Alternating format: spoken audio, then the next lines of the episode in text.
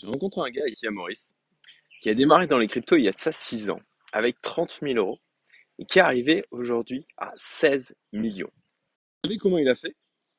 Eh bien, il a pris des grosses positions avec du levier en permanence. Et au moment où je l'ai rencontré, il avait une ligne de 8 millions en longue sur le Bitcoin. Et tu pourrais te dire, bah, j'ai tout à apprendre de ce gars, il faut vraiment que je fasse comme lui. C'est une super réussite, c'est vraiment une belle histoire, mais ce type est, est une anomalie en fait. Les risques qu'il a pris avec son capital de départ, qu'il prend encore en fait aujourd'hui, sont juste démentiels. Je vous disais, je me suis endormi sur une voie ferrée et puis bah je suis pas mort. Donc ça veut dire que c'est pas risqué.